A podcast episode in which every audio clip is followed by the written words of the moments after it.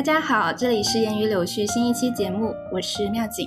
我是小华。今天我们的节目非常罕见的请来了两位嘉宾，先请他们跟大家打个招呼，就从旺南开始吧。嗯，大家好，我是旺奶，嗨。那还有一位。大家好，我是历程，欢迎欢迎，耶！好，终于结束了非常尴尬的介绍环节，接下来就是要说今天要聊的主题。说完之后，我觉得大家就非常能明白为什么这期节目要请两位男性嘉宾来一起参与了。那今天我们要聊的依然是二次元相关的主题，是一部上个月在 Netflix 上线的游戏 IP 衍生动画作品，中文名呢叫做《赛博朋克：边缘行者》。那看过或者有了解过这部作品的人，应该都知道，这是一部非常精准的狙击了直男的爽点的一部作品。呃，其实一直到了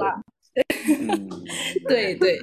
也爽到了部分的女性观众。对，但其实一直到一个小时前，我们都不能确定今天是不是能够录制这期播客。我和小花平时就两个人的时候已经非常难约时间，那何况我们这次有四位，所以今晚就是能够准时开始，其实就特别感谢大家支持。因为如果如果这两天录不了这期节目的话，首先大家看完这部作品的激情会随着时间拖延而褪去，然后其次呢，我们就可能就赶不上这一部作这一波作品的热度了，热点。嗯，但是以你的剪辑速度，估计也 OK OK。来继续，我可以，我可以加班。下面就先请小花来介绍一下这部作品的背景啊，我也只能简要介绍一下哈，我也不是说一个骨灰级粉丝。这部作品是由《赛博朋克2077》游戏改编的一部动画片，但是我们在场的四位都没有玩过游戏，我对游戏稍微有一点道听途说的了解，看过一些游戏评论，然后。听过一些其他播客对游戏内容的探讨，就我目前收集到的信息来看，其实动画片跟游戏剧情的关系非常小，它只不过是借用了游戏的世界观以及其中的一些公司和人物的设定。除此之外，主角团队全是一个全新的跟游戏没有关系的一个团队，然后它更像是一个这个游戏衍生出来的同人作品。了解过的一些游戏玩家，他们是这样说的：觉得这部动画片当然是制作是非常精良，但是感觉跟游戏本身想要传递的那种赛博朋克的精髓没有那么直接的相关性，所以大家也说感觉它像是一个同人作品。不知道你们其他人对这个游戏还有没有什么更多的了解可以补充？那个游戏看是看过的。你刚刚说可能对这个相关性不高，但我觉得相关性还是挺大的吧。毕竟它是还是在一个世界里面嘛。然后它借，但可能不是那个玩游戏的那个剧情线路而已，但是它还是借用了大量的设定跟大量的内容在里面。比如说有一个点是这样，我听游戏玩家说，其实游戏里并没有对赛博精神病有一个。非常强烈的描写，因为赛博精神病在动画片里面感觉是他们的很重要的一个机制，但其实这个这个机制在游戏里面并不重要。相反的是，我听他们介绍了游戏主线和游戏支线，感觉这些都跟动画片没有关系。这个动画片就像是这个庞大世界里面发生的一个另外的一个故事，所以说像同人作品。对，是的，游戏本身它的故事性已经比较完整了，也动画的也是可以看作两个独立的故事而已。也可以说是哎，游戏的另一种可能吧。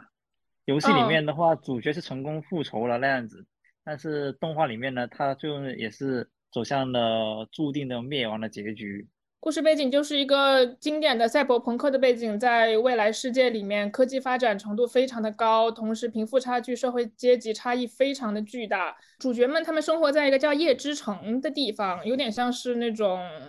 是一个好像是一个没有政府管辖的地方，所有的最高权力是由公司巨头一个叫荒坂科技的公司来控制的。所有对赛博朋克的经典的想画面，在这部动画片里面都能看到，就是绚烂的霓虹灯、高科技以及赛博一体的改装，以及。社会底层生活的没有希望的人群，动画的制作效果真的非常的好，它的画面、打斗和音乐所有的这些都让我看的非常的爽，就是在我看来就是一个非常完美的感官盛宴。我中间是因为有一些确实是有一些事情比较忙，所以中断了一下，但也是在两三天之内就看完了这部一共十集的动画片。两位嘉宾好像是一口气看完的，是吗？啊，对，对 一晚上直接看完，停不下来。不是很长啊。就如果你是二十四分钟一集，它十集而已，就二百四十分钟了。掐头去尾的话，四个小十来分钟一集那样吧。对啊，我可能就跟你们不太一样，我我是花了很久时间才看完的。你中间怎么就停得下来？哎，就是中间出现了个叛徒，对，因为我我觉得我不算是他的那个取向狙击狙击到的那一部分人。就对于我来说，他的就赛博朋克的设定对我来说是很有吸引力的。然后他的画风和音乐，还有他讲故事的一些手法。就镜头语言对我来说也是一种享受，但我个人的确是对暴力美学的承受度有限。就我很享受那个打斗的画面，但是这部作品里面根本就没有什么打斗的画面，基本就是举起枪就爆头。所以，所以，所以每每当那个一颗脑袋爆开，我就会感觉自己的脑袋爆了一次。所以我每次看最多看两集，我就要停下来喘一口气。然后我前后大概花了一个星期才把这十集看完。对啊，其实当时呃，历程推荐我们看的嘛，然后也是对他提起这部片，然后去看，然后就突然间一搜，但是其实看了第一集的时候，就是有那种感觉，就是会觉得，就是可能女孩子很难看得进去，或者是部分女孩子没有那么容易接受里面的一些画面，因为确实也是比较暴力血腥一点，但是它里面的真的很爽啊纯甜无。刀的剧真的很爽，好不好？对呀、纯甜无刀啊，人都要甜傻了。啊，可是我就觉得有一股工业糖精味。但我们看的时候真的很难停下来，就是觉得他的那个被他那个节奏一步一步的促使我不断的去按那个屏幕的下一集下一集，我就想知道他接下来这个人物会走向什么样的结局。虽然也大概能猜到，你想真正的看到他在这个画面上呈现出来那个结局的那个瞬间，他给你带给你的那个情绪的那个感觉是很不一样的。嗯，我我我就是同意这一部分。那你不同意的是哪部分？呃，你你继续多讲讲，我就能找到我不同意的部分了。我我觉得我首先要承认的是，我当时看的时候，我首先是给他的那个画面所吸引，他那种这种手绘的风格本来就会很戳我，因为我很讨厌的那种动动漫风格就是那种三 D 的动画风格，嗯，我觉得也三是 D 的动漫就不叫动这个年。代的，我们这个年代的人，他基本上都是这样。然后，但最开始的第一集把一个很惨的角色塑造出来的时候，要又配上这种画风，就是让你没有办法停下来。我就很想看他继续会有怎么样的发展，这是我最开始看的时候。然后后来他母亲的那一段，我觉得也是很绝的，很真实的，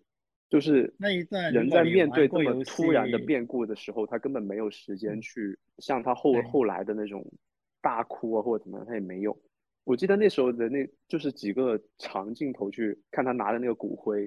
然后在不嗯同的、不同就是他的日常环境里面这样走过，嗯，这是一点。感觉整个人很冷对对对漠，已经没有，情感就像了。哦，还有他妈妈的被骨被烧成一个像像在自动贩卖机里面掉出来的一个哦骨灰瓶，啊，就是很讽刺。那对那一幕怎么会嗯这样？就人的死明明是一个这么严重的事情，但是在那个世界里面，在他们那种处境里面，竟然只是像一个便利售卖机里面掉出来的一瓶汽水，就那一点还是挺震嗯撼的，我觉得。去嗯就是领取你的骨灰。啊，还还有一些细节，就是比比方说，甚至没有办法去看他妈妈，就医生先跟他说，哎，你妈妈状况还可以，你明天赶紧把钱交交完，然后大概率是被人拆了卖了，就是他们那个医生是清洁工嘛。根据游戏设定的话，那种黑色诊所其实是是把那些伤员呃你的液体啊这些的能卖钱的都给他卖出去。就是其实讲出来没什么好讲，就是一个很简单的一个过程。如果只是讲的话，他可能就是母亲死了，被欺负，被压迫，然后最后要装上一体。但是他通过很多镜头啊，很多情绪的延展，然后把它让你觉得非常的合理。因为最开始母亲对于大卫的期望是他进入这个荒坂公司，爬上荒坂的顶端嘛。如果从剧情来看，在他母亲死的那一刻，他应该就已经看清这个社会的真面目了。但是在他包括在一些濒死的或者精神濒濒临崩溃的时候，都有闪回他母亲的遗言和面貌，就反复提醒他要爬上这个黄板的顶端。包括他最后装装上了那个最终的遗体，站在了大楼的顶端，还在那里喃喃自语说：“就是妈妈，我做到了。”那这个时候他做到的是什么呢？我我是这样想的，这一点也正是我对于男主角抱有非常很深的惋惜的情感。我是觉得他并不是说通过他母亲的死，他才认清了现实，而是说他本来就知道，那在这个社会，就是有钱人就有应有尽有的权利，穷人就没有任何权利，没有任何生存的尊严。这一点他本来就知道。然后母亲死的时候，是加深了他的绝望感。这个时候，他有两个选择。要么你就爬到黄板的顶端嘛，各种各样的手段，合法的也好，非法的也好，你要站在这个社会结构的权力的顶点。还有一种方法就是你把这个社会结构完整的打破，你把他那栋楼炸了，就没有人站在顶端了。我觉得这是完全完全两种不同的选择。而男主角他其实没有想清楚他到底要干什么。这也是我觉得很惋惜的一点。我觉得他男主角到最后，他没有一个真正的，没有让我看到他真正的成长。他其实没有太多的思考自己到底要追求什么，他到底是要打破这个社会结构，还是说加入这个社会结构？因为其中有一个剧情是那个荒坂公司的，就是他是要邀请这个男主角加入公司嘛。当然他没有告诉男主角具体要做什么，只是跟他们说我们可以给你承诺一个很好的未来。男主角当时很混乱，然后当然后来田中就死了嘛，然后。这个事儿也就过去了，但是我就是觉得男主角从头到尾都没有认真想过自己到底在做什么，让我觉得有一点惋惜。我之前也看过很多这种评论，他们就说男主角其实代表的一种传统东亚文化的思想，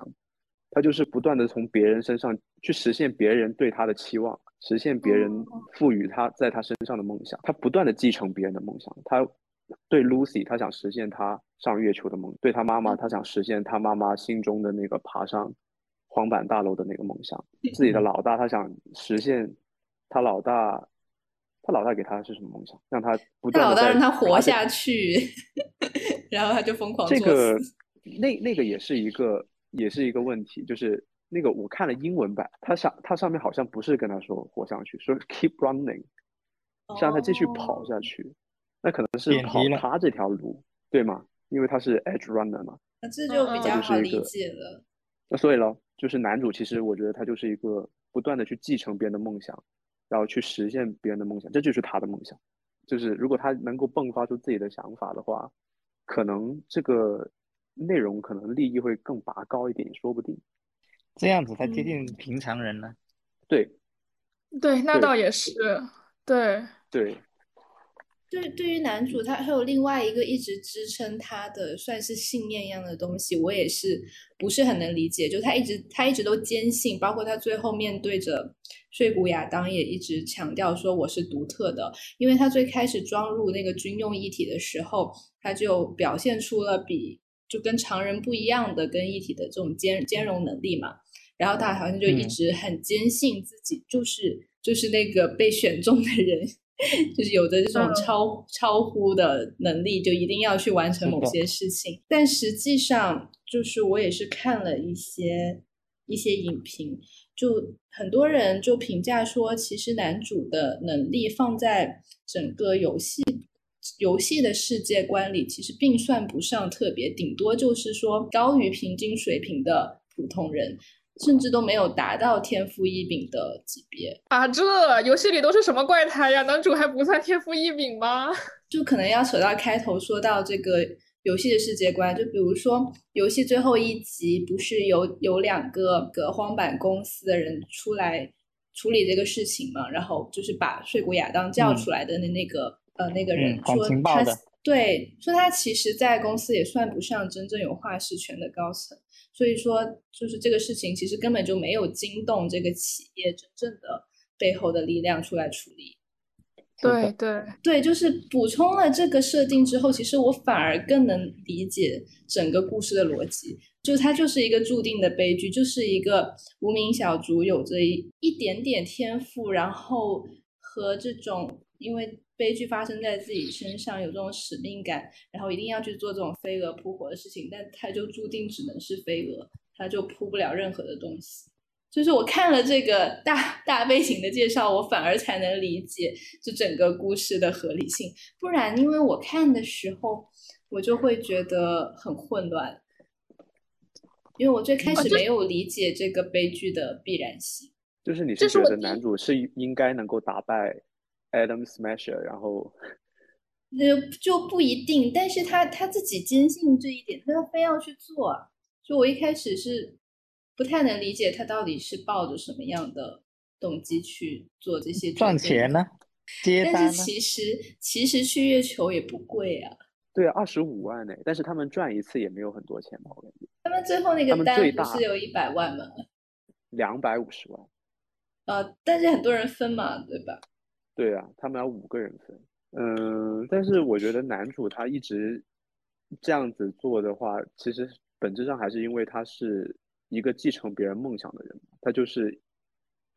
他就是一定要继，他就是为，比方说他不断的进行自己身体改造，不断的给自己加装这种事情，就是，呃，可是先先不说，先不说 Lucy 的转变，但 Lucy 在后期已经天天在他耳边说：“我只想你活下去，我只想你活下去。”他他都没有要听的意思，哎，对啊。因为他他他就是选择性的继承别人的梦想，因为曼恩已经死了嘛，妈妈还有曼恩都死了，嗯，这是他没有办法改变的事情，他唯一能够做的事情就是他想确保 Lucy 能活着，那怎么样能够确保一个人永远活着呢？就是让自己死掉，在比他之前死掉。啊，这个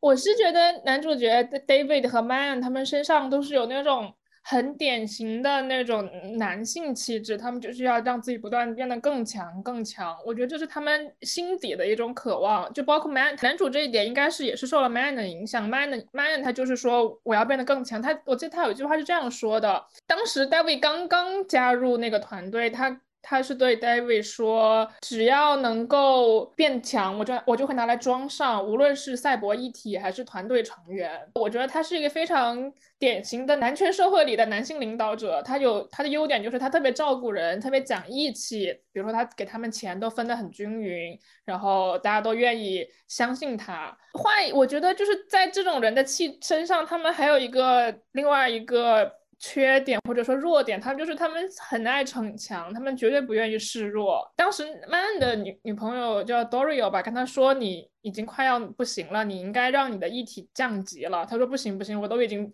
走到今天了，我怎么可能再退回去？我觉得这就是一个很典型的男性的气质，他就是说不行不行，我要我一定要更强，我不能不能退退回去。然后最后男主角他也是这个样子的。嗯，是的。嗯，而且我觉得都。在这个世界，其实根本就没有让一体降级的选择。就虽然大家都这么劝，就不是是可以实现的。但其实对于他们来说，因为他们的工作非常危险，他们会结交非常多的仇人。对，如果你一旦降级，你面临的一样是生命的危险。所以对于他们来说，就是一条单行道。但我觉得本质上还是小华说的那一点的，因为他们本身的那种性格。因为这个单行道，像后后来 Rebecca 也说，David，I I will cover you，like you got my cover，就是我会我会罩着你的，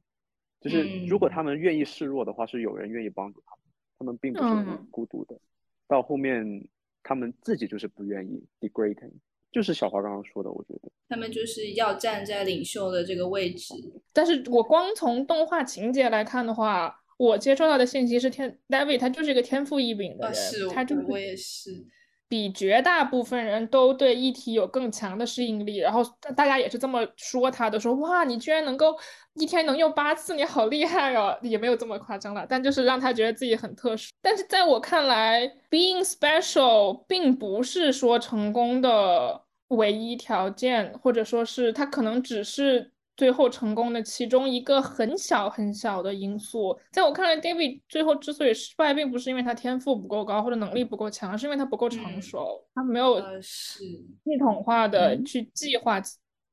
去计划一件事情，或者说思考自己到底想要什么。所以，极高的天赋，在一个很庞大、残酷的社会现实面前，它的作用其实并没有那么大，它还需要很多其他的东西才能够。帮助一个人获得最后的成功，或者是怎么样的，所以在我看来，他就是他不成熟，他有很高的天赋，我也知道你有很高的天赋，但是你没，so what？我就一直觉得啊，你能不能长点心啊？的感情对，你觉得 David 是失败了？你的感觉就是 David 是失败的？他从来都没有提出过一个目标啊，但是他没有所谓的失败跟成功啊，其实。他是虚无的了，在目标上面。对啊，他也没有说他要。如果按照他自己内心来说，我觉得他是成功的，就是他确实都达到了他所有的目标。我其实根本就看不到 David 身上的反抗精神，因为我我没有看到他想要打破什么、反抗什么，我只看到了他在让自己变强大，然后在这个社会现有的规则上爬到更高的位置而已。是的，游戏里面的男主就是直接要炸了荒坂塔。游戏里面已经讲了这个，到了动画里面，我们就讲一个小人物就 OK 了。首先，成功和失败这个事情，我想我听一下你们各自的观点，是说对于他的，因为旺南刚刚说觉得他其实对于他自己来说他是成功的。那妙景和历程，你们怎么觉得呢？就他没有长远的目标，他根本就也很难说是成功失败，只能说他以一种比较嗯璀璨的方式退场了。完成他自己的一生。如果你说他最后呃的目的是为了救 Lucy 的话呢，那确实他成功了。对，我觉得他是一种苍凉式的成成功，他的成功是很悲凉的，他是在别人的悲剧上面成功，他的成功带给了 Lucy 悲剧，但是对他而言是一种成功，就只成就了自己。对，所以他是自私的。哎，我自洽了，朋友们，我自洽，恭喜获得了赛博朋克边缘行者的自洽，我帮 David 自洽。哎，这么说，Lucy 之前跟 David 说过，你在这个城市有多么成功，不是你活着的时候能够定义的，而是你怎么死的。他最后其实他的死的方式，我不知道在游戏里面这一点会不会有体现啊？就是他以这个方式闻名了吗？他被刻在有的，哎，有有，好像有的。我看到他在一个酒吧里面有一杯酒，就是用他闻名的，叫名的酒。那不是出了动画之后是那种联动内容吗？对啊，就证明就证明有人记得他。立体医生给他了那个很多的禁震剂之后，然后说你用了这些，你肯定就死了。我会把你的故事讲下去的。哎，所以其实这样想也不能说他没有反抗。我觉得他就算是他不是主动的意识，我要反抗这个公司，他是为了某些东西去反抗。对他不是主动的去反馈，他只是因为自己的生活受到阻碍，所以去反抗。但这就是一个。其实很典型的一个很正常的一种反抗的形式。每个人开始反抗的时候，并不是因为他自己内心就想反抗，他是因为遇到了压迫，所以他想这样反抗。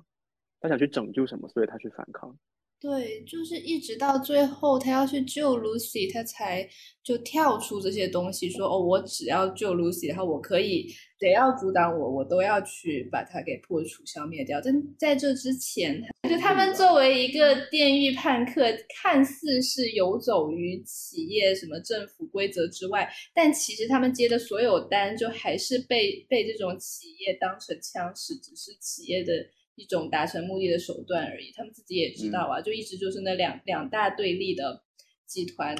军用科技跟在利用他们而已。那我们就聊一下。你还没回答小华的问题，你觉得 David 他到底是成功还是失败？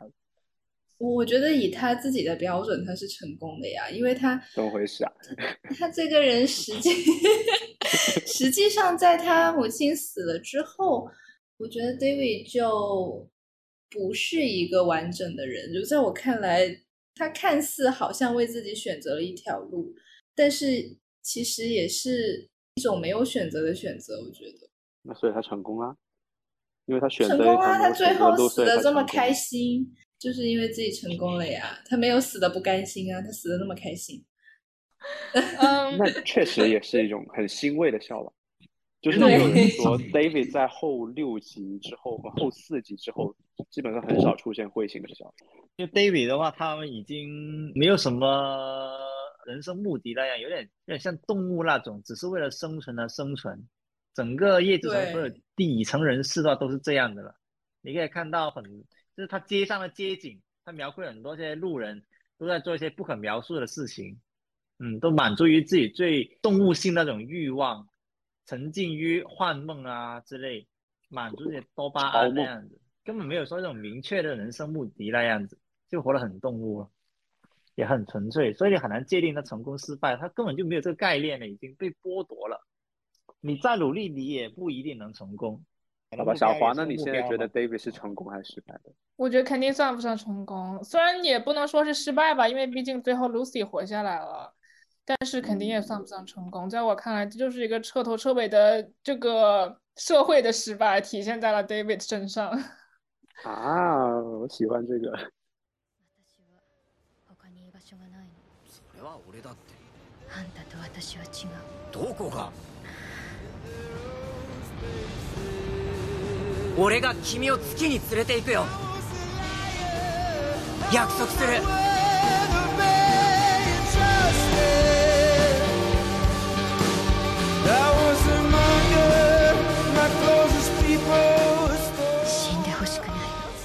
请问对。妙姐，为什么你说 Lucy 没有灵魂？就是首先一个很明显的感觉，就像你刚开始看第一遍的时候也说，他的前期跟后期给人的感觉就不像是一个人，就性情大变，OK，就他的转变是非常突然的，在第六集就是呃大哥死了之后，呃不是是在他们谈恋爱之后，这个转变就就非常突然，就好像就谈恋爱之前风评美人的形象，之后之后就变成了清纯小白花。就是谈恋爱之后，他就变成了又脆弱，一碰又要碎掉的感觉，然后又很忧郁，然后也没有刚开始的张扬和自信。再加上对他过去的交代，其实我觉得还蛮草率的。然后他最后其实是为了就是帮助男主嘛，不让那个荒坂的人来追杀男主，然后一直呃要先脱离团队，自己去去做那些工作。但是这部分他也完全不肯跟人沟通和交流，就导致他们的隔阂越来越大。其实也是完全没有必要的事情，就让人觉得。对，但是汪楠说他能理解，所以就想听听他怎么说。啥？没有，我是看了呃看了大概两三遍之后，觉得呃他的这个变化，其实它不能算是变化，只能说是不断的展现出它完整的它是怎么样的。我觉得我第一感觉就是 Lucy 就是很正啊，就正妹一个，超正。OK，OK，就是它整个设定就是很啊，就是这那就是在种出现，怎么会有人会想到这样的设计啊？我觉得真的是服，他怎么能设计这样的一个造型？就是他其实就是凌波丽嘛，我感觉就是凌波丽披了一些，但是又有明日香的性格，有一部分是明日香有有明日香更多是在那个 Rebecca 身上，我觉得后来他更多有点像一个稍微说话比较多的凌波丽吧，我觉得。嗯，后面是像，前面刚出场的时候不像啊。女主的形象设计的确很出彩，但是我最开始为什么会评价她没有灵魂呢？因为我就那种刻意性太强了，因为她其实是一张很萝莉的脸，然后配了一个很御姐的身材嘛。对，其实服装我倒觉得没什么，服装跟这个设定跟这个时代背景都是很融合的，但是它整体的这个造型就会让我有一点点堆砌的感觉，就是把好感度拉满的。包括他前期一出场，他自带的这种神秘光环，然后展露出来的这种这这种对男主的这种吸引力，我觉得会让我跳戏，所以我才说我在我看来是有工业糖精的成分比较多。我觉得这种感情仔细来说的话，可能是说感觉制作方在讨好观众，就是感觉他在用尽所有的手段来讨好我。对，就是就有有这种感觉。嗯那，这不显得我最开始的时候很 low 吗？我确实就被讨好到了。我也被讨好了，我也尝，你不能，我也被讨好了，好吗？工业糖精，谁不爱喝奶茶呀？工业糖精也很好吃的。就是甜。我看这部剧的时候，最后就一直是在吃着麻辣抄手，一边看，非常爽。就是吃的东西很辣，然后又很垃圾食品，很多油，然后又很香，然后又看着屏幕上他们打来打去，我觉得啊、太爽了。哎，你这样还挺赛博朋克的，你这个描述还。嗯，我看漫已经是凌晨我四朋克的是点钟。，我当时在单位公司里面加班，就是，但是当时去我有比这更爽的吗？那我想先听一下小华，你觉得 Lucy 她是个怎么样？唉，他跟男主角一样不成熟，在我看来，就是他们两个人谈恋爱就像是初中生谈恋爱一样，也话也不好好说，不好好沟通，然后对导致相互之间出现了隔阂，但是又同时还是深爱着对方，就很惋嗯惜。Lucy 告诉男主角自己的过去比较晚了吧，好像倒数第三集、第七集、第八集才告诉男主角他自己当时他过去有什么样的经历的。我会觉得，我我其实希望男女主角能够通过这次沟通，能够让他们俩的心态有一些什么变化，他们对对方有了更深入的了解，然后可以共同探讨一下我们未来可以怎么怎么样。怎么进入了金牌调解节目？笑点笑点在哪里啊？人家不知道我那这个突然种金金牌调解员，我不是调解他俩，我是觉得他俩可以，他俩都是一个很孤独的社会底层，然后深爱彼此的人。我觉得他们俩可以通过沟通来对对方有一些更积极和良好的影响，但是没有，而且就是 Lucy 的结局，她上了月球嘛，她终于，然后虽然她也并不能说很高兴，她其实是面无表情的。然后内心其实肯定还是在怀念着 David，怀念着他过去的生命中的这个很重要的人。然后这个结局也让我觉得怅然若失。就当时我是这样，我当时是联想到了泰坦尼克号的 Jack 和 Rose，就是 Rose 在 Jack 死之后，他其实是过上了一个，就是 Jack 跟他说什么你要去看更大的世界，你要怎么怎么样，怎么怎么样，然后，对对，要过一个完整的人生。然后 Rose 最后确实也是他走出了他原本的那个既定的路线，他原本要既定嫁给一个他讨厌的人嘛。Rose 确实是走出他原本既定的路线，去过了一个很丰富精彩的人生，我会觉得比较欣慰。但是 Lucy 她就不知道 Lucy 后面会怎么样，她就是整个人像个行尸走肉一样，在月球上怀念着自己逝去的爱人。那历程呢？你觉得 Lucy 是一个怎样的人？我一直觉得我们观众不要以一种上帝视角去看他们，应该从他们角度出发的。Lucy 是个很，嗯，很有决心的一个女孩。她为了 David，David 是发呃付出了很多，有些事情她觉得不应该让 David 知道，于是她决定一个人默默去承承担了。这个我觉得 Lucy 她是说，她觉得 Lucy 她自己，她由于她过去的童年阴影，她深刻的知道荒坂公司有多么的可怕，所以她觉得她不想把这份可怕告诉自己的队友，而是自己一个人承担。可是，一个成熟的人应该是正因为这个东西很强大、很可怕，所以我们应该团结起来，共同面对啊！一个人怎么可能？你如果越知道这个东西可怕，你就越应该知道自己没有能力一个人面对的，不要。嗯，他如果说了的话呢，David 肯定不会让他一个人自己去干。然后一旦 David 牵手进来了，就很容易被荒坂去找到他嘛。其实当时荒坂也是不断在找 David，因为当时田中的资料里面显示，David 是跟这个斯安威斯坦的相性很好，是一个绝佳的实验材料。哦，我觉得是这样的。首先，在这个叶城就是的世世界观里，他们就很流行一句话，就是你绝对不能相信任何人嘛。所以其实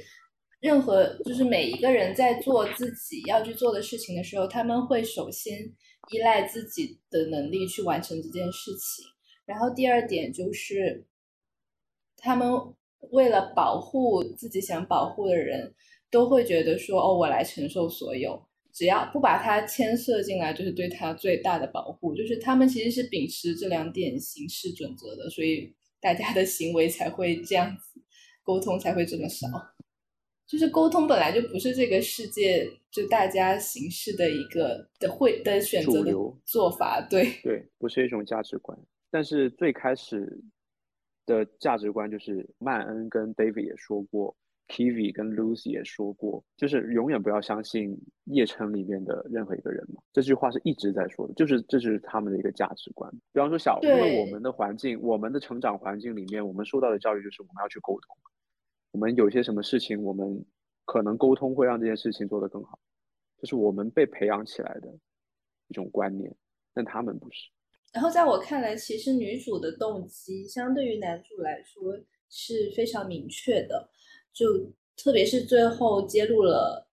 Lucy 的过去之后，包括她自己也说，她是她为什么要来到叶城，就是因为叶叶城是一个可以让所有想逃跑的人都躲进来的地方，就是其实女主就是一直都想要逃离。包括他最后做的事情，就是帮男主去抹去痕迹，就是他支撑他做所有的动机，包括他的梦想去月球，他并不是想去那个实体的地方，他就是想不断的逃离，甚至到夜城可能都还不够，他还想去更远更远的地方，然后切断自己跟过去，然后跟这个社会的一些联系。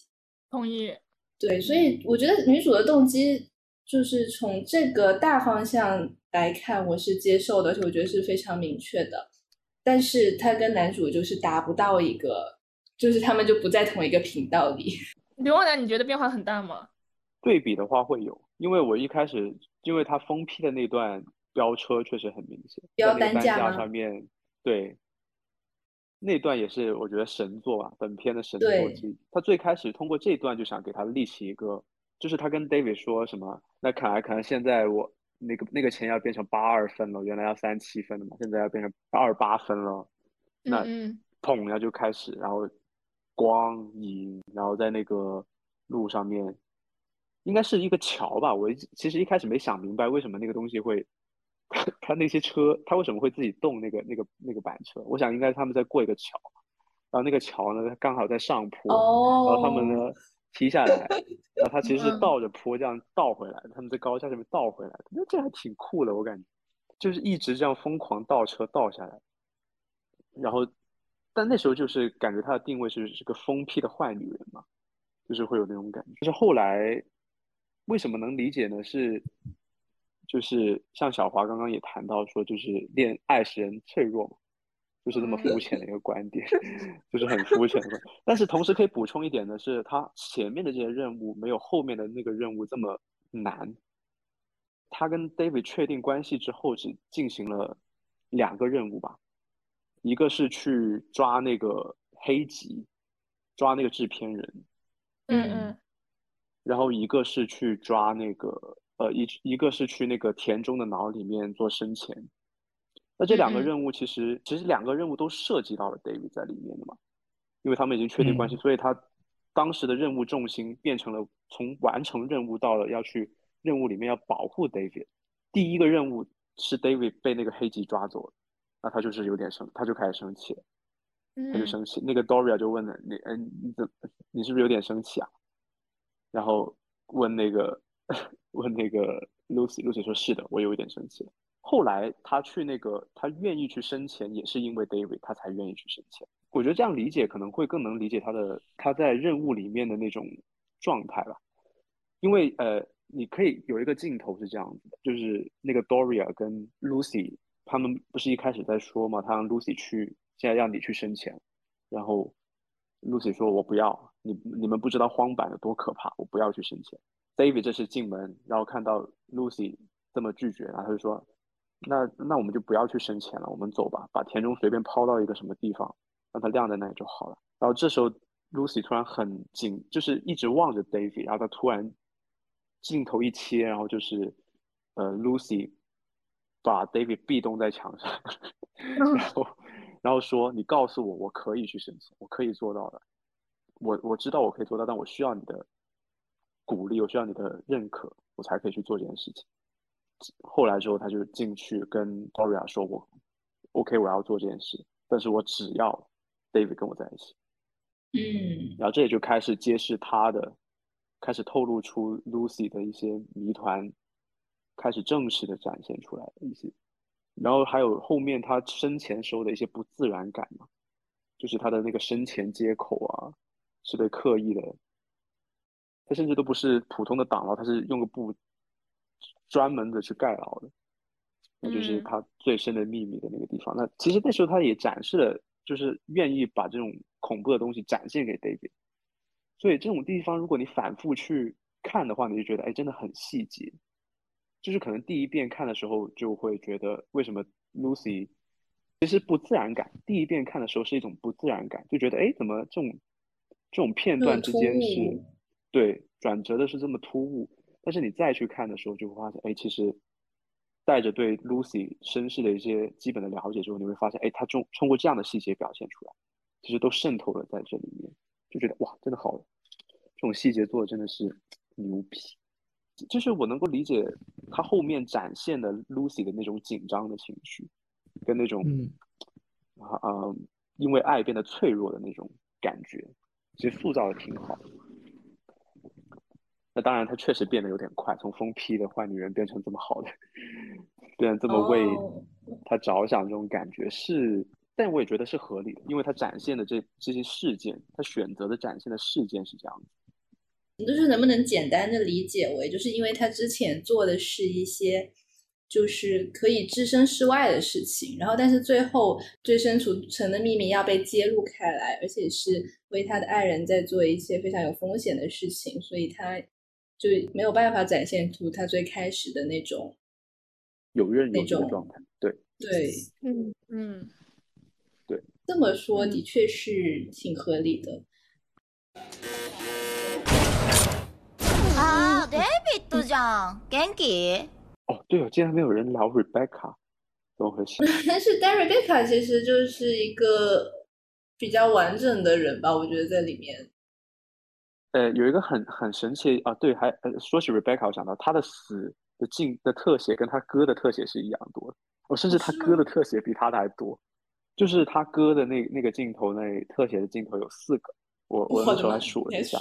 第一个是他的头被爆掉，近景，然后第二个是 David 看着他的头被爆掉，然后第三个是一个侧面的全景嘛，然后是从侧面看到他的头飞上去，然后第四个好像是全全景，就就是一个俯瞰的角度看到他的头爆掉，然后他的小队在那边，只有 David 自己嗯转过头来看到他，我然后好奇 Rebecca 你只有三个是出于什。么情感去数这个的？感觉不是，因为我我是先看到 Rebecca 的那个场景，因为 Rebecca 的场景有三个嘛，那他那个三他那个三重奏还挺嗯挺那个什么的嘛，那个那个梗是一直在网上面有玩的嘛，就是地狱啊 Rebecca Rebecca 将要要给你看他三次被爆掉，他跟他哥死的那个逻辑是一样，那个镜头是一样的，展现的镜头是一样的，还挺哦对称的，毕竟是兄妹嘛。我其实特特别喜欢这个嗯赛博精神病的设定，我不知道就是在其他赛博朋克作品里有没有类似的。都没有没有。嗯，我其实特别喜欢这个设定，就是就可以理解为就是人在一一味的追求这种高科技，就造成的一些精神上的不兼容。嗯，其他赛博朋克上面也会有，就是说高科技与人本身的精神的冲突，但是不是用赛博精神病这样的方式来展现的。在我看来，赛博嗯精神病这个方式反而有一点偷懒了，就有点像瘾君子嗑药嗑嗨了的这种感觉，就有一点，因为它其实没有更深入的探讨，就是说你要怎么去具体成因是没有解说的。对于一的。个十集的动画来说，它它的这个出现就很就很合适。就刚嗯。好把你搞爽了，但是他又不告诉你为什么，你就对，也是觉得哎没有，也然没有然后你人要可以有自己的去解读，留白。对，你可以有自己的解读，你可以觉嗯得是因为机器含量过高导致人性减少，又或者是程序怎么样的，反正就是人的意志不够坚定什么之类的。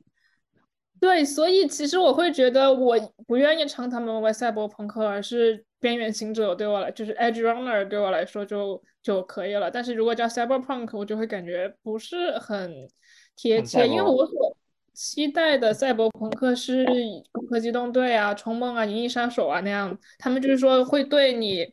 人的一体化对于人的精神的影响有一个探讨，能够让你真的去思考你的人的一体化对于这个人来说到底意味着什么，他到底还是不是他原本人？包括他们，因为他们已经是可以直接把资料通过 U 盘一样放到脑子里的嘛，那而且是可以篡改记忆的嘛，就赛博朋克的背景都是这样，记忆是可以篡改的。那么这个篡改记忆对这个人本身到底有什么影响？就是这部剧里面其实他都没有，他就其实就是贴了一个赛博朋克的。呃，画面和世界观，但是没有一个深入去挖掘里面的细节。嗯，但我还是看得很爽啊。然后我还有一个点是，就是说我当时在想，如果这部剧里面 Kiwi 或者法拉第他们任何一个人活下来的话，会让我更觉得更加现实、悲凉和凄惨。就是背叛人的人反而最后活了下来，会让我觉得更加的凄惨。不过还好。也也就是最后他们没有死，你不可以，你不可以这么 惨。就里面有一个我觉得最有意思的角色是那个电影导演，按我的理解就是他是收集那些死去的人的类似于芯片一样的东西，然后再通过一些设备放给活的人，让活的人去感受。对，就是一种超梦。他对男主的态度还挺有意思的，他就是仿佛也是就很笃定的知道。男主的结局，对对对对对，突然说起他之后，有一个我一直还没想搞明白的点，他为什么要对男主笑？咦，好可怕！我就想了一个画面，这就好像那种啊，我知道你的结局一定很精彩啊。你这样说，哇，是的，是的，我也是这样理解的。他应该是说你你的下场应该就是一部很精彩的作品，就是黑吉会这样看着男主，是就是纯粹当把男主当成一个作品。看那种感觉哦哦嗯嗯嗯，哇，这个好酷哦，这个没想过。他他他他是一个在他自己的路上走到了极致的人，他知道自己要什么，他也完成了很多他想做的事情。嗯，哦，你这样解释，我就能能能够，哎，我真的那个那个地方我一直没想通，他为什么突然笑？酷哎，还是有价值哎。还是要还是要聊了这么久才能才能够想起来。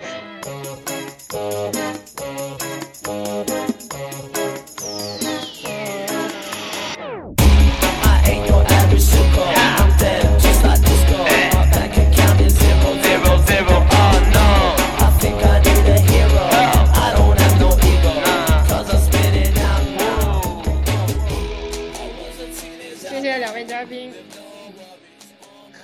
谢谢谢谢妙姐的邀请，谢谢小华，谢谢历程的枕头。MVP 历程的枕头。是的。那好啦，那我下线啦，结束了啊。拜拜，晚安。晚安。那就这样，拜拜。